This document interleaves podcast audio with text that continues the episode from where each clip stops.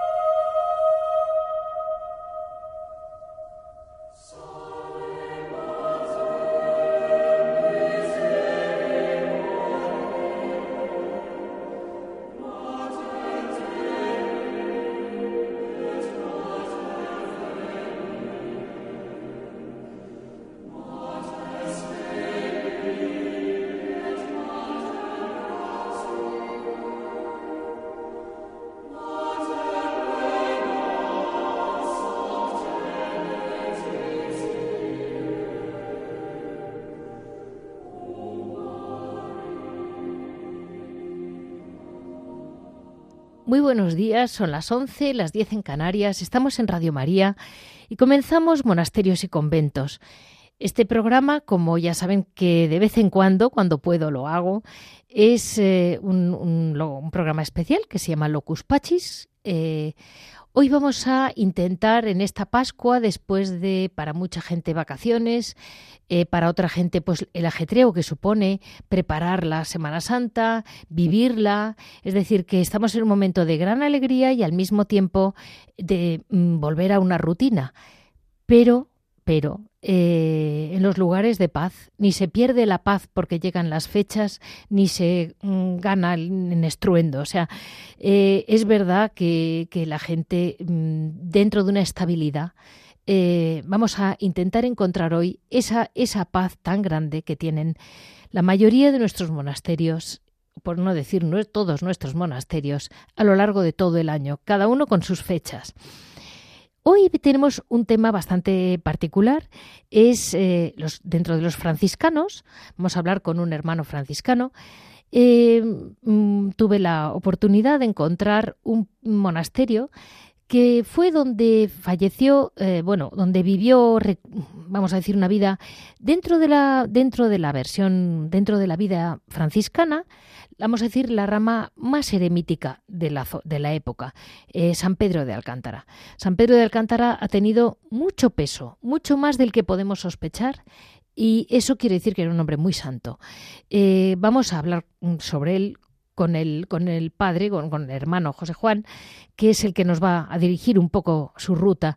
Después mm, seguiremos paso a paso, como siempre, noticias, pues lo que está celebrando la Gran Orden Franciscana en estos 800 años, que lo han dividido en varios años y me parece muy bien en historia, un poco la historia del monasterio, el monasterio de la Purísima Concepción del Palancar, y también eh, el carisma, esa mezcla que es locus pachis, que es un vivir y un día a día combinado con la historia que ahí está.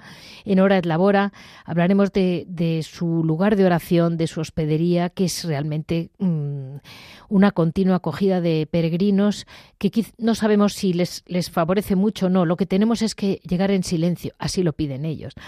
Eh, este ha sido, vamos, este es el plan, el programa de hoy, 17 eh, de abril, de, a la vuelta en esta primera semana de Pascua.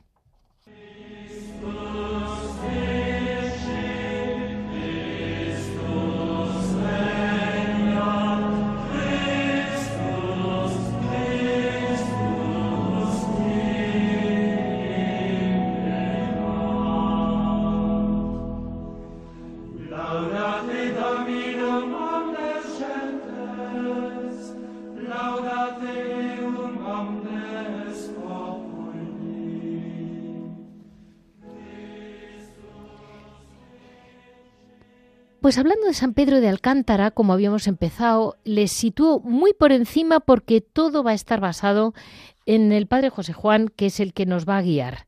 Pero mm, estamos en 1499, él fallece en 1562 Y muy por encima les puedo solamente comentar que entre sus grandes amigos estuvo San Francisco de Borja y Santa Teresa de Ávila.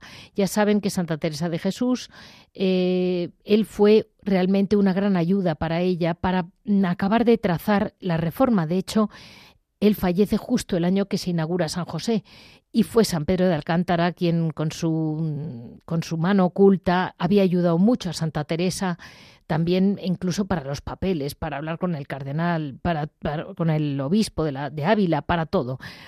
Em, él es un, hombre extremeño, nacido cerca de Alcántara, en, bueno, en Alcántara, en Cáceres. Es un hombre que desde muy jovencito fue, mm, fue franciscano y siguiendo un poco las costumbres de la época, él, eh, digamos, desarrolla más su parte más, eh, más espiritual, más eremítica que tiene todo fraile franciscano. Vamos a hablar con el, con el padre que nos lo va a explicar mucho mejor. Muy buenos días, mm, hermano José Juan. Buenos días. Eh, lo primero de todo, muchas gracias porque entendemos que para ustedes es una pequeña o gran molestia tener que estar en la radio, pero no saben lo mucho que ayuda eh, dejarse guiar por usted. mire, eh, hermano José Juan, eh, ¿quién fue San Pedro de Alcántara? Bueno, San Pedro fue un hombre que podemos describir como, inquieto, un hombre, un gran buscador, un hombre que quiere vivir pues muy en fidelidad pues al carisma franciscano que, ha recibido. Y eso pues lo pues hará de él lo que tampoco ha pretendido pues un reformador. Simplemente es un hombre que busca que busca a Dios en un siglo como el XVI marcado también entre otras cosas por, por un despertar espiritual pues muy fuerte antecedido también por los siglos anteriores y eso es lo que se pone en este en esta clave de búsqueda Claro, porque él en realidad era un hombre preparado, era un hombre que había estado vivido en la Universidad de Salamanca, era un hombre que mm, pues había vivido por toda España, es decir, que tampoco mm, eh, fue, fue, si no me equivoco, prior de la orden, ¿no? Eh, de la provincia. Sí, había sido superior en varias ocasiones, etcétera, sí. O sea, que no es un hombre que dijeras siempre ha sido, eh, ha vivido en la sombra, ¿no? Mm él tuvo varias fundaciones, ¿verdad? Sobre todo en Portugal. Sí, Portugal también tiene, tiene sus, raíces, dado también pues el contacto que él tenía también con, determinadas personas y por la cercanía geográfica, ¿no? Digamos que en realidad lo que digamos que la gran reforma se empieza a extender fundamentalmente por esta por la zona de Extremadura y después por, por el Levante también y la zona de Galicia. De hecho, eh, digamos, hay una rama de franciscanas eh, alcantarinas que ahí están.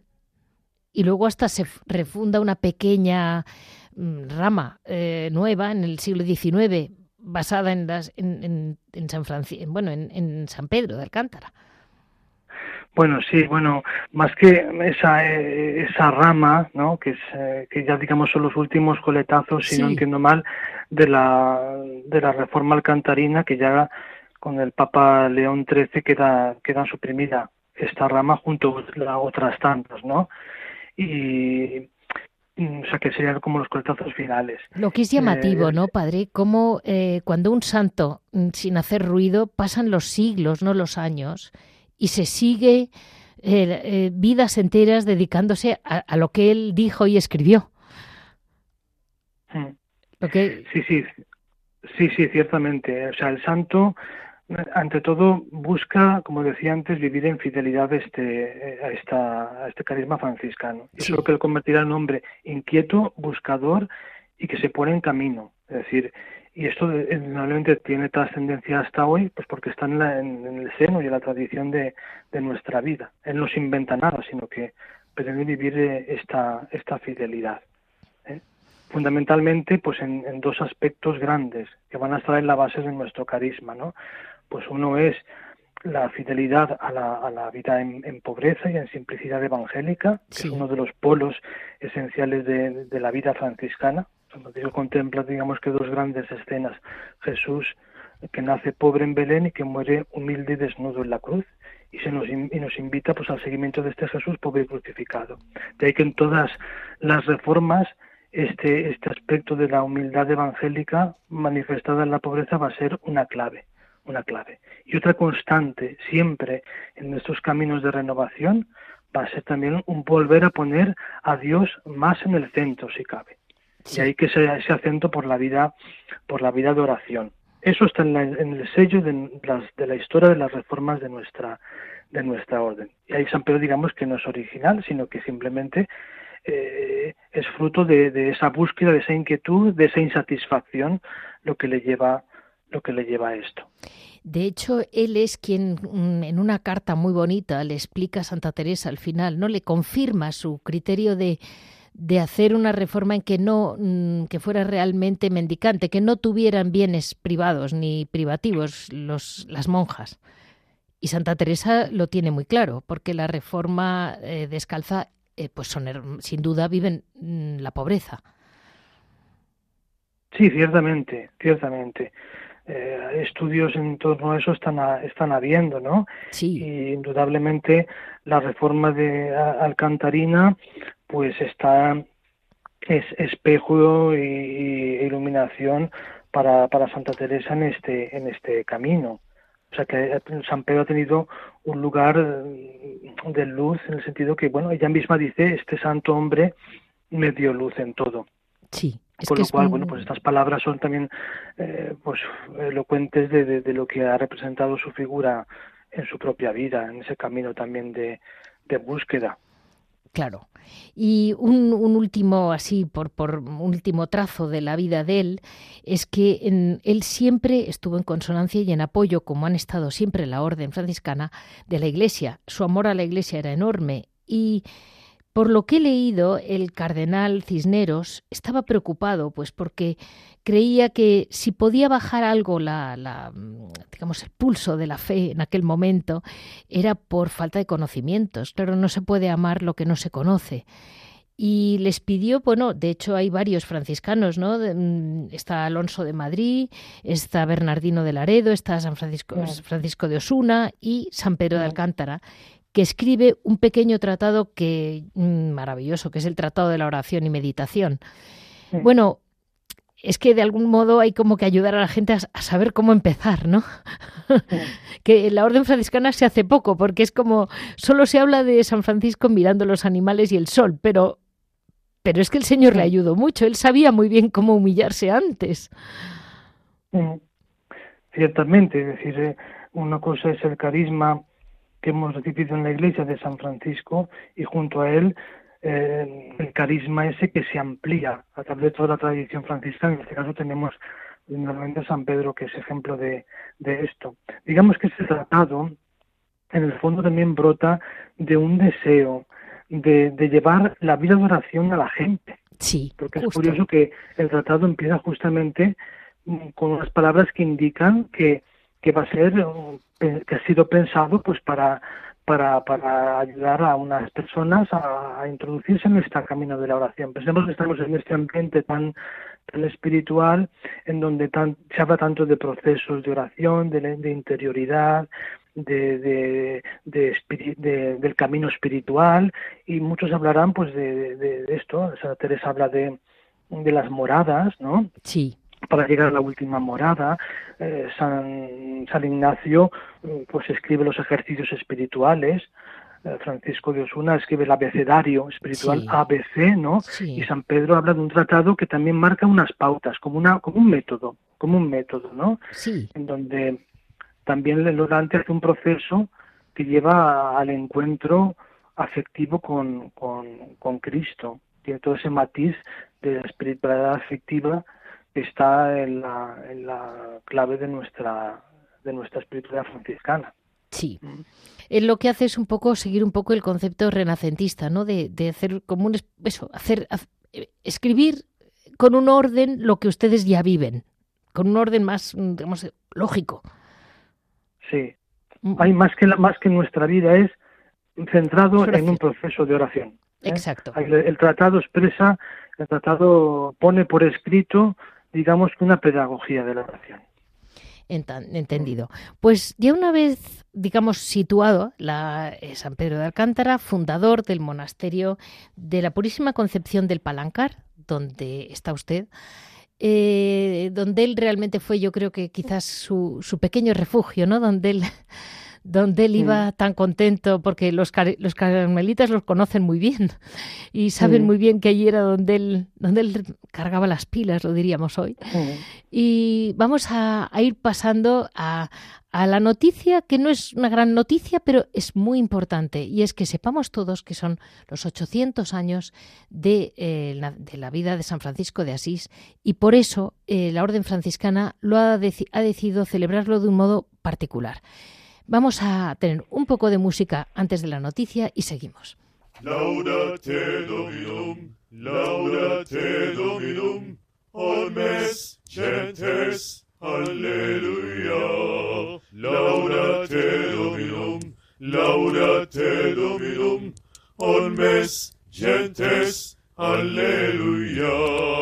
Louez le Seigneur, tout le peuple, fêtez tout le pays. Aleluya. Pasamos eh, dentro de nuestra mm, pequeña o gran noticia. Son 800 años de la vida de San Francisco. Realmente, ¿quién le iba a decir al, a aquel San Francisco, pura imagen de la vida de nuestro Señor, que siempre se dice que es el hombre que ha vivido de un modo más parecido a nuestro Señor Jesucristo en la tierra, ¿no? que después de 800 años, eh, con los muchos inventos y tiempos que han pasado después de él, sigue siendo noticia. Aquí estamos con San Francisco y la Orden de los Hermanos Menores de San Francisco ha decidido celebrarlo en cinco años, que me parece muy, muy acorde con tantísimos años de historia. Y nos lo va a explicar eh, el padre mm, José Juan. Dígame, hermano. Bueno, pues sí, pues en realidad estamos celebrando como un, mismo centenario repartido en estos, en estos cuatro años, incluido el presente. Un centenario porque tampoco tendría sentido ir individuando centenarios diversos, dado que son todos tan seguidos. Y es en torno a cuatro fechas, cuatro años, que son los últimos cuatro años de la vida de San Francisco. Y de un modo providencial, pues es curioso cómo en esos cuatro años se, se ven cinco acontecimientos que en definitiva reparten también todo lo que es eh, la experiencia eh, cristiana de identificación con Jesús del mismo San Francisco, ya que en este año estamos celebrando la primera representación de la Navidad en, la población pequeñita de, de, Grecho, en el valle de, de, Rieti, y por tanto una de las grandes escenas que van a configurar nuestra espiritualidad, como es la contemplación de Jesucristo en la humildad de, de Belén, que para él fue algo fundamental. También en este año celebramos la aprobación definitiva de nuestra regla por el Papa Honorio, vale. después de un proceso de, un itinerario, ¿no? De, desde 1206, 1209, perdón. Y, y luego el año que viene celebraremos pues el, em, la eh, perdón la la estigmatización, por tanto estamos ya en el otro polo, esa contemplación de, de, la pasión del Señor con la que se ha identificado tanto y que es, digamos, que resumen de esa identificación a lo largo de su vida, para en el 25 celebrar la composición del cántico del hermano Sol, de las criaturas, y en el 26 celebrar su Pascua. Entendido, entendido. Pues realmente, y ustedes, por ejemplo, hoy en día, la oración de San Francisco, mm, estos, estos, mm, yo en, comenté en Navidad el primer Belén, la verdad, para qué se lo voy a decir, y el tema de la regla, eh, con lo mucho que costó, eh, por otra parte, eh, me da la impresión de que siendo una regla muy abierta, ¿no? Porque ha dado lugar a muchas maneras de vivir a San Francisco, la prueba la tenemos en distintas ramas, que al final es todo uno, porque el padre era él, ¿no? Pero bueno, no quita que ellos lo han querido vivir de otro modo. Y, y, la, y ustedes como hermanos menores, eh, al final hay algo definitivo, que es ese amor a la pobreza, que está escrita e impresa en, todos ustedes, ¿no? Mm, mm. sí, en realidad la regla aunque a lo largo de la historia somos una, una, una variedad de, de, ramas, ¿no? Al menos los que somos hermanos de la primera orden somos actualmente de la Iglesia, tres grandes ramas, todos profesamos la misma regla de San Francisco, con lo cual en lo esencial que es en la misma regla y por tanto eh, esa regla inspirada en el Evangelio no tenemos ninguna ninguna diferencia. Luego las constituciones que realiza cada una de las órdenes pues marcan matices igual pues un poco diversos, aunque si la regla es la misma, pues la diferencia tampoco es, es sustancial, ¿no? Y, bueno, fundamentalmente decir esto, ¿no? Y, que indudablemente esto nos sitúa en este, en este amor al Evangelio, que, que, San Francisco quería que fuera la, misma regla, eh, la médula, la médula del Evangelio. La regla de los hermanos menores es, es vivir el Evangelio de nuestro Señor Jesucristo. Y ahí tenemos el corazón. Sí, exacto. Mm. Pues mm, ya sabiendo un poco mm, que están ustedes en esa pequeña celebración, digamos, o gran, porque claro, para ustedes como, como orden es una gran celebración. Eh, y además se van a acercar, pues eso, ya el año que viene hablaremos de, de las llagas, porque es algo que realmente es muy impresionante y que el Señor quiere compartir con hijos escogidos y punto. Y tenemos que ser humildes y aceptarlos, que nos cuesta mucho.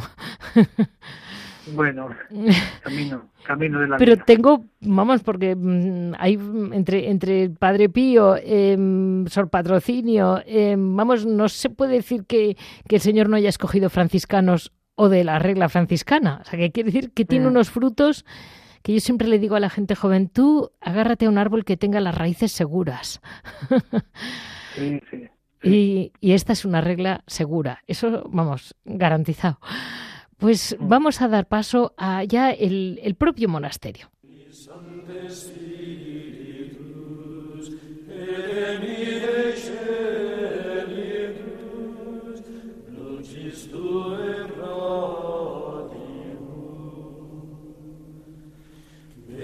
Pater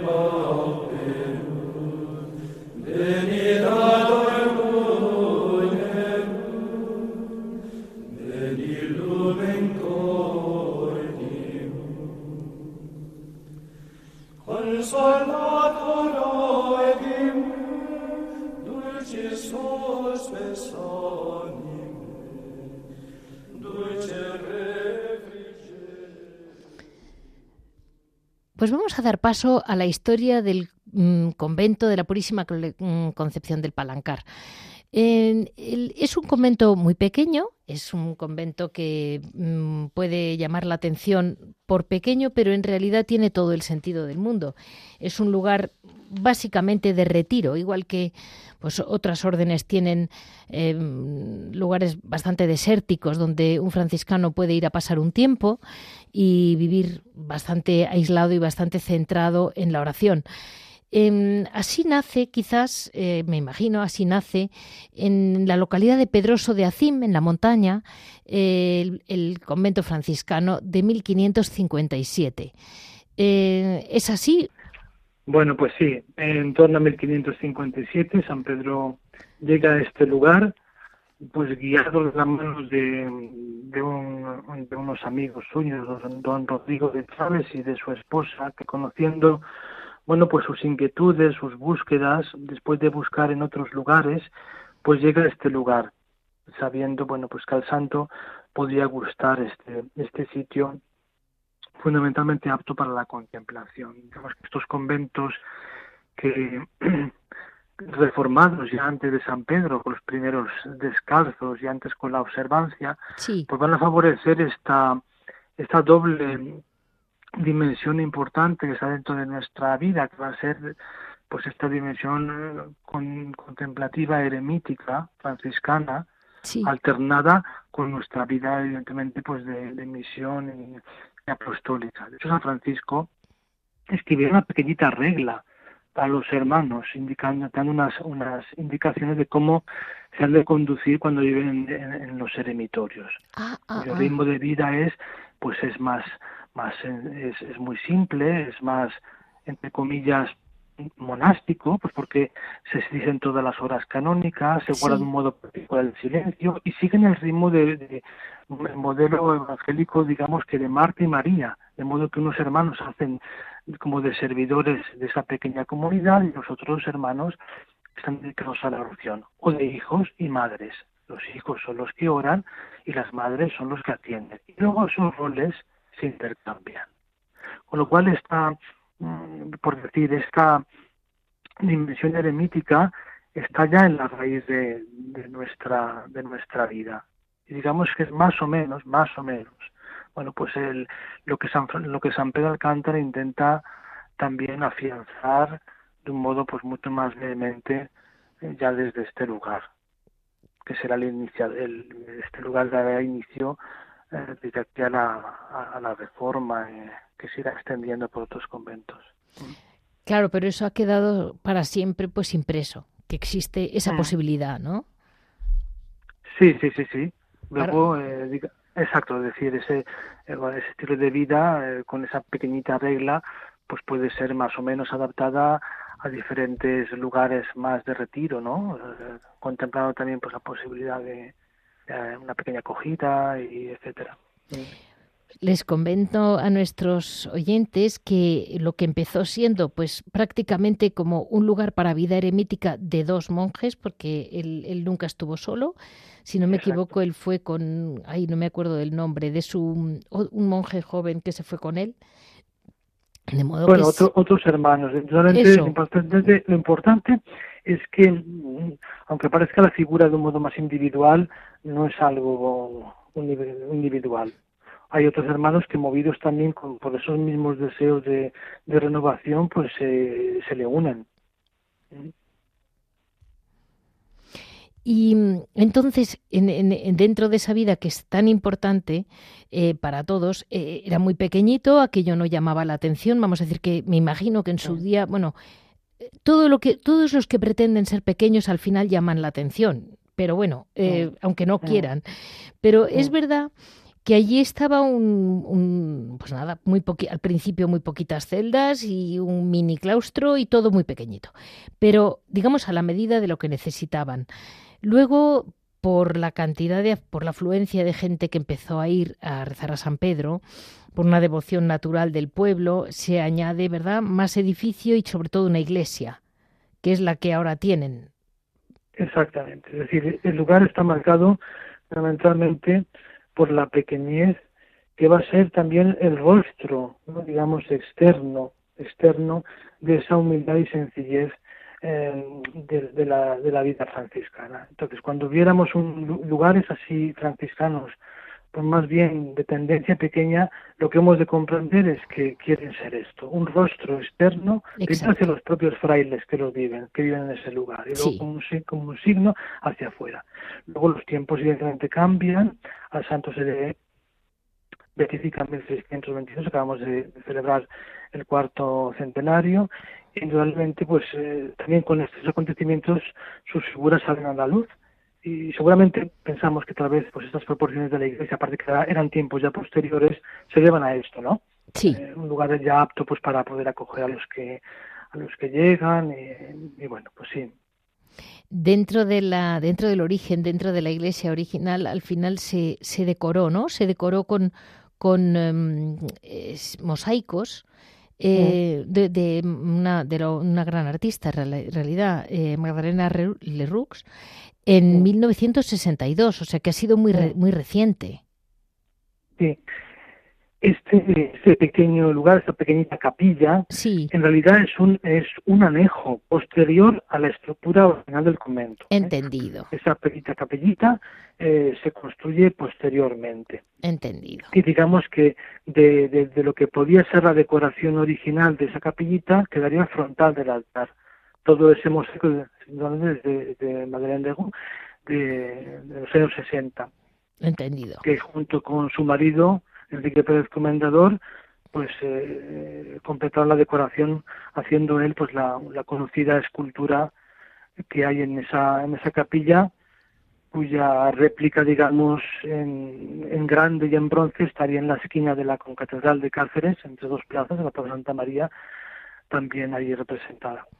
Claro, porque San Pedro de Alcántara es, si no me equivoco, patrono de, Coria y patrono de Extremadura. De Extremadura, o, sí, sí. O sea que realmente mm, el que intenta pasar desapercibido no lo consigue. Exacto, sí, sí. San Pedro es querido en Extremadura, eso es, eso es cierto. Eh, se, en general se le conoce, sí. Bueno, y en Andalucía está el pueblo San Pedro de Alcántara que le también le quieren muchísimo. Sí, sí. Y bueno, pues es, es, mm, es conocida la, la, sencillez y la casi, mm, casi una vida rancia, ¿no? La que tenían. Pero dentro de una medida, hoy en día también hay algunos religiosos en el mundo que siguen viviendo una vida muy, muy austera, casi como la vivió él. Aunque la gente vaya por verlo como algo extravagante, no lo es. El silencio eh, está ahí. y, y dígame, padre, ¿tienen mucha gente que va a verlo? Sí, es decir, como visita hay mucha gente, mucha gente visita este lugar, eso, eso es cierto. El lugar es realmente muy, muy visitado.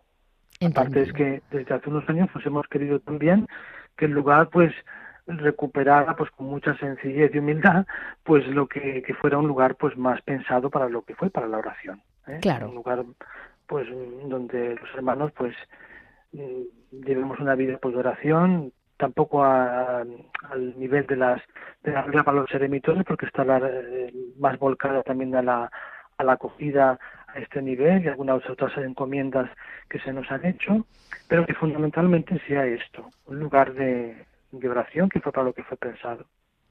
Y el claustro original está mm. construido de madera, ¿no? Ah, eh, que es, eh, mm. que es muy chiquitito, porque no cabrían las piedras, claro. Sí, o sea, el convento en su globalidad son 72 metros cuadrados y el centro, que es la parte más estrecha del claustro, que es el hueco del claustro, sería un metro cuadrado. Con lo cual, realmente, de modo visual, pues se puede percibir pues lo, ese sentido de pequeñez, humildad, donde también los el santo, bueno, las ordenaciones posteriores de los alcantarinos fueron indicando también pues cómo se tendría que, que utilizar los materiales de modo que la madera fuera poco cepillada y la piedra también muy poco trabajada es decir, que todo reflejará pues mucha sencillez y, austeridad. No, si no me equivoco, estuvo allí en un viaje que hizo Santa Teresa cuando hizo algo en Toledo. Debió de ir allí también. No, Santa Teresa nunca nunca llegó a este lugar. porque ella hace una descripción. Exacto. Ella se encuentra con el santo siempre en Ávila. Varias veces encontraron en Ávila. ¿eh? Vale. Pero nunca Santa Teresa llega a este lugar.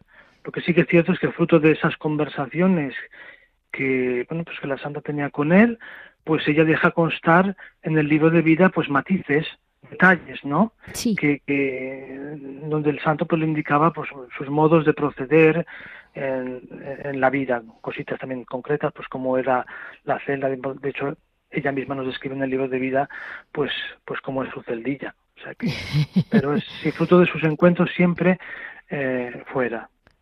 O sea, él, ella lo sabe por, por lo que él le cuenta, vamos. No, exacto, fruto de sus encuentros, exacto. Y San Francisco Javier, su otro gran amigo, que en uno de sus viajes... De Borja. De Borja, que tuvo que parar, él tuvo que parar en, en Cataluña, ¿no? En un viaje a Mantua, se encontró mal tuvo que parar y ahí le conoce, ¿no? Cuando todavía no era, no era jesuita.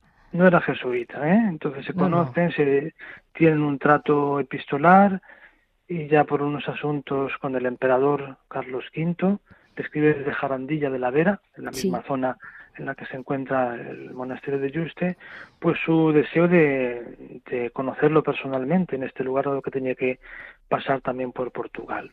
Y bueno, pues así ocurrió y, o sea, que realmente ha sido, ha sido un lugar que donde debe haber habido una oración intensísima. Eh, sí, sí, sí. San, San Pedro de Alcántara, además, si no me equivoco, también eh, fue tuvo que ser tuvo que ser, creo, director espiritual de Carlos V cuando estaba en Yuste. Bueno, fue una petición que le hizo Eso. el emperador, ¿no? Sobre todo ser su confesor. Pero bueno, también rechazó, ¿eh? El ah. santo rechazó esta Y lo consiguió. porque rechazar a Carlos V no era fácil.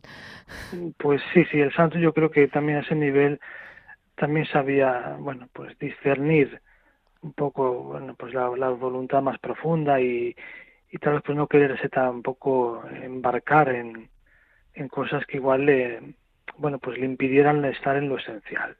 Yo creo que más, sobre, sobre todo su, su búsqueda. Y hoy en día eh, los, los, franciscanos mantienen la casa abierta, la mantienen como un, un, ejemplo de lo que hemos estado comentando, de un lugar de especial oración y especial silencio, que me imagino que, que a ustedes les hará mucho bien como orden poder ir allí un, tiempo al menos. Hmm.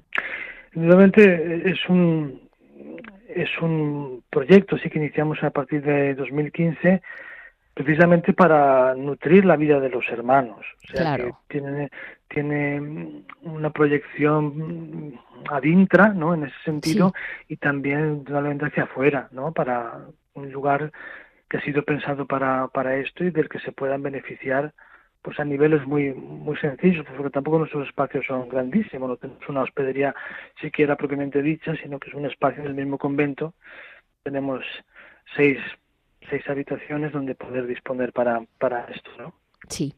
Bueno, pues eso es lo que creo que, que ese nivel es muy importante, realmente, para dejar que un lugar sea lo, lo, lo que ha querido ser, ¿no? Por supuesto. Y por otro lado les da, les da esa dimensión que usted ha comentado hace un rato de un poco Marta y un poco María. que lo tiene, porque en el minuto en que alguien llega allí como un niño desvalido, pues ahí tienen una versión, ¿no? Para cogerles. Sí, sí, sí, sí. Sí, esa, digamos que esa versión está más pensada más desde el funcionamiento de los frailes, ¿no? Cuando en el sentido del de, más a ritmo, digamos que estricto, ¿no? Pues unos hermanos estaban más ocupados pues exclusivamente en el retiro solitario y otros se ocupaban más de las necesidades de esa pequeña comunidad, eh, digamos la cocina, la atención a otros, eh, los que hacían de, de, porteros ante el que pudiera llegar, ¿no? Sí. Eh, digamos que esa, ese modelo, ese modelo respondería más a una estructura interna, ¿no? Pero realmente sí, pues si lo entendemos como, como hospitalidad, la hospitalidad de Betania, pues también sirve, también sirve esa, esa visión. Y, a mí me llama la atención cómo, en, cómo quiso, que seguramente estaba muy pensado, cómo quiso él como franciscano no tener, vamos a llamarlo así, en, tan pocos metros, hoy en día tenías una casa o un chalet con capilla. Mm. No, no. ¿Cómo quiso darle formato de, monasterio?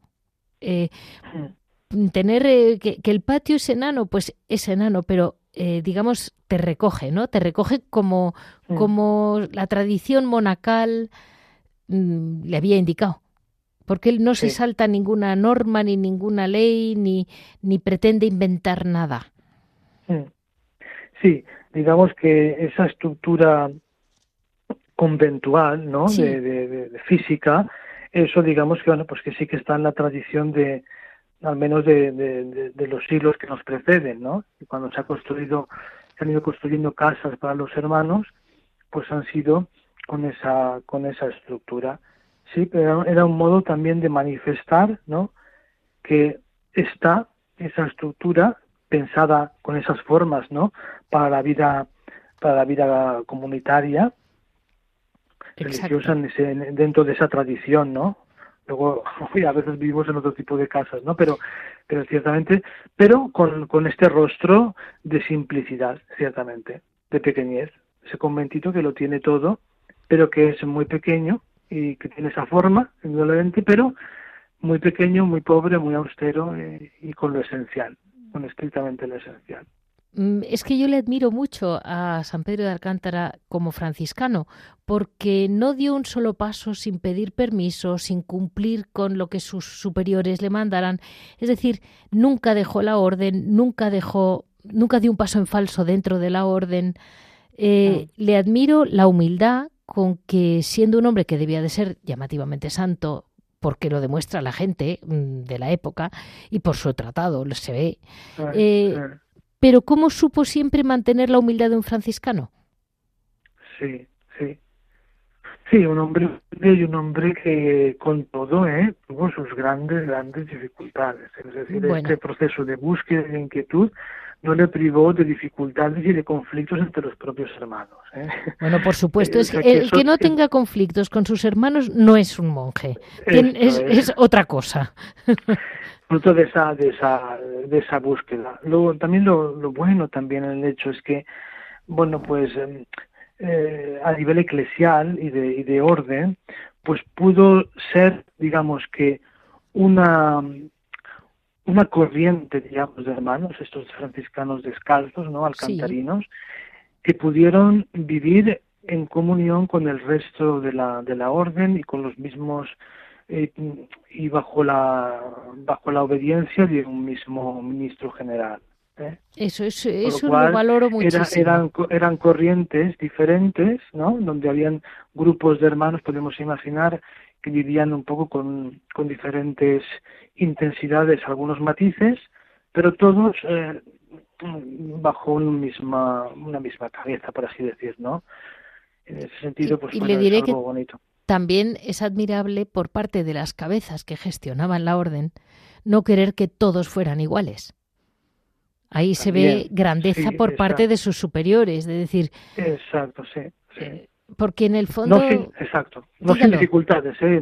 claro, ya no sin dificultades hasta que todas las piezas se, se ajustan, ¿no? San Pedro tuvo que hacer también muchas cosas y en algunos sitios fue rechazado, pasó también alguna otra rama la, de los conventuales, es decir, hubo ahí mucho mucho movimiento, pero también ese paso de, de, de unos a otros se podía también hacer con una cierta fluidez con lo cual era algo también muy curioso en aquel tiempo. Es que le diré una cosa, los malos, los muy buenos molestan siempre, ¿eh? Pues vamos a, dar paso, eh, después de un ratito de descanso, porque realmente es fuerte el plato de hoy, eh, vamos a dar paso a Hora de Labora. ¿De qué viven hoy los franciscanos allí?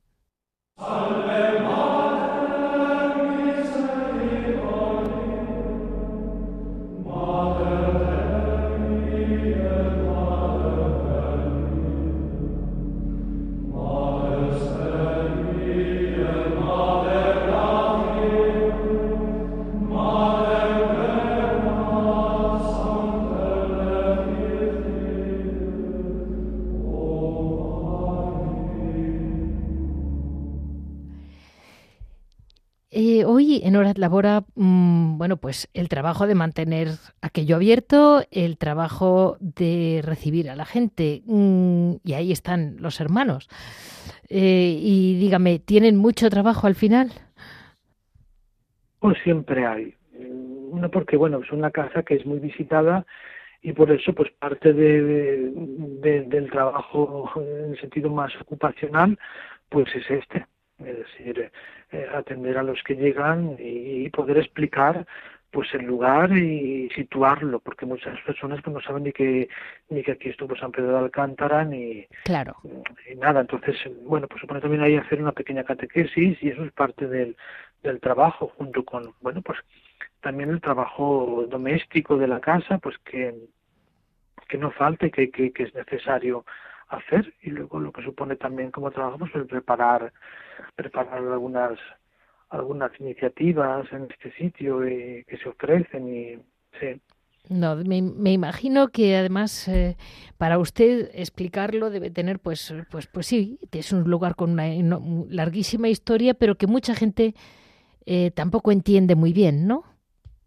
Sí, sí, sí. Mucha gente llega sin saber eh, marcado sobre todo por la curiosidad del, lugar, y, pero es digno de decir también el hecho de la escucha. ¿eh? En general, las personas cuando llegan, pues eh, sí, eh, tienen una actitud muy en general de, de escucha y de y sí, de permitirse saber que en realidad que es este lugar, sí. Es que debe de ser un lugar de oración que clama, clama a la vista, quiero decir. Debe chocar.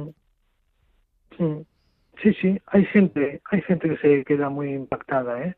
Sí. Hay gente que se queda. Y la mayoría de las personas, pues eh, realmente sí que se hacen eco de, del, del lugar. lo, lo, comprendo, le diré, porque están ustedes en un alto, ¿verdad? Cerca de, del pueblo, pero en un alto. Mm. Sí, sí. ¿Qué quiere decir, padre, la palabra palancar?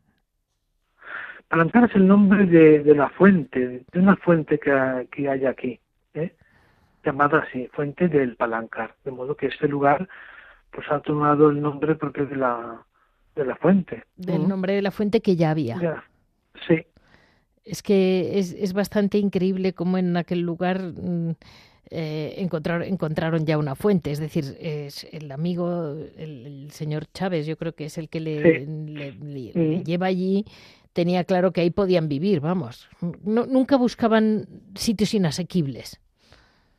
Sí, sí, sí, sí. Un lugar que permitiera muchas veces cuando los hermanos a lo largo de la historia, pensando sobre todo en los primerísimos tiempos, ¿no?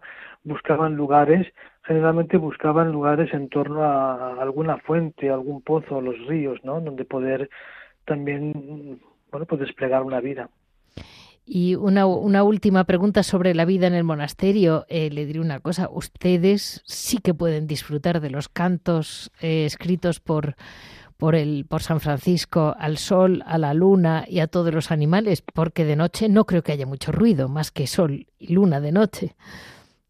Sí, justamente, justamente de noche no hay mucho ruido, aunque ya que ha pronunciado el tema de los cantos de los pájaros, es curioso cómo por las noches escuchamos también a los pájaros cantar, ¿eh? Claro. O sea, que también es algo bien curioso escuchar a los pájaros en plena noche. Es, es Pero sí impresionante. es un ¿no? lugar muy tranquilo, sí. Pero para, para, para poder, digamos, saborear eh, lo que escribió San Francisco, debe ser un lugar muy especial. Sí, sí, indudablemente es un enclave, es un enclave muy pensado, muy pensado para, para, para esto. Es un lugar así en, un remanso, ¿no? De la, de la montaña, con vistas hacia la zona norte de, de Cáceres, con lo cual tiene una, una, un horizonte y una vista, una vista amplia, protegido también por la montaña, porque también en el verano, pues aunque bueno, aunque es un enclave así recogido, pero también tiene es caluroso, con lo cual, bueno, pues también alterna la protección de física de la montaña, o sea que sí, Claro. juega a, varios niveles. Y ya le hago una última pregunta, ya no le molesto más. El monasterio se llama eh, la Purísima Concepción, vamos, la advocación es la Purísima Concepción del, pala- del Palancar, pero bueno, que es la patrona de la orden. Eh, sí. Y ustedes tienen alguna festividad, eh, bueno, aparte, claro, la Inmaculada Concepción supongo que es la gran festividad del, del, del monasterio, ¿no? Bueno, como a veces se nos juntan también tantas otras. Aquí digamos que la gran festividad la, la, la, la concentra San Pedro, ¿no? Claro, Pero a nivel de la, de la Inmaculada, pues realmente es la- el día el día 8 de diciembre que, que también muchas veces se nos pasa aparte de la celebración, pues en día de ser, de ser muy visitado este, este lugar. Pero hay que cabe decir también en torno a esta advocación que, que toda esta zona ha estado muy marcada por la presencia de, de, de los hermanos, ¿eh? en toda esta zona de, Vale. de, de Cáceres y de Extremadura.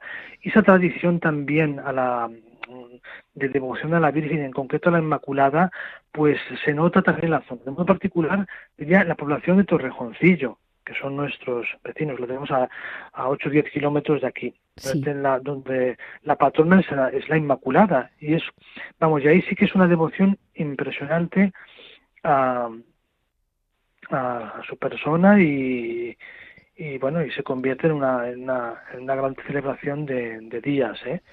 Lo cual indica, pues, pues seguramente pues la, la irradiación de- de esta devoción por, por nuestra parte a lo largo de los siglos en estas tierras. sin duda, sin duda. Y, Mm. y la expansión de la devoción a la Inmaculada por toda Mm. Hispanoamérica hasta Filipinas Eh, es sí. impresionante, porque esa fue, Sí. yo creo que una de las grandes armas que tuvo España en la mano. Sin duda, Sí. siempre lo he, Mm. lo he tenido en el corazón. Está la orden de las concepcionistas franciscanas Sí. mm, con su regla, Mm. pero Eh, que nacen de la, de la ilusión, por- vamos, de, de- de la devoción a la concepción, que en aquel momento todavía no era dogma, ni mucho menos. Siempre se lo cuento, nuestros oyentes, y como ustedes lo tuvieron claro, vamos. sí, sí, sí, sí, sí. Así es. Pues muchísimas gracias, hermano José Juan. Le llamo hermano porque yo sé que los franciscanos no quieren pasar nunca de ser hermanos, pero le agradecemos mucho que lleve esa casa, que esté ahí, que mantengan vivos esos remansos de espiritualidad que tenemos en España, que tantísimo necesitamos y que sin hacer ruido tanto bien hacen.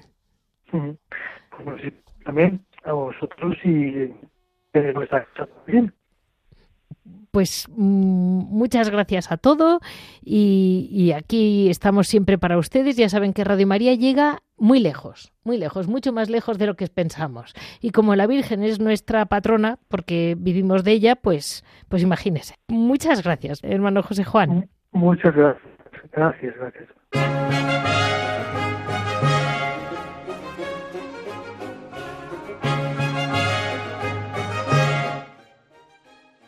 Ya saben que para cualquier comentario, cualquier duda, nos pueden comunicar en monasterios y conventos Se lo repito, monasterios y conventos Si desean oír los programas y los tienen en la página, en www.radiomaria.es, en el apartado de los podcasts de monasterios y conventos. Eh, espero que esta visita particular, que yo creo que lo que nos ha ayudado es a tener una por lo menos pequeña o gran, no lo sé, oración y nos ha acercado a la figura de este gran santo de la orden franciscana que tantísimo hizo por eh, mantener la espiritualidad en un nivel alto, vamos a llamarlo así, por, ponerlo todo en palabras modernas. Muchas gracias a todos ustedes por estar siempre aquí y eh, hasta muy pronto.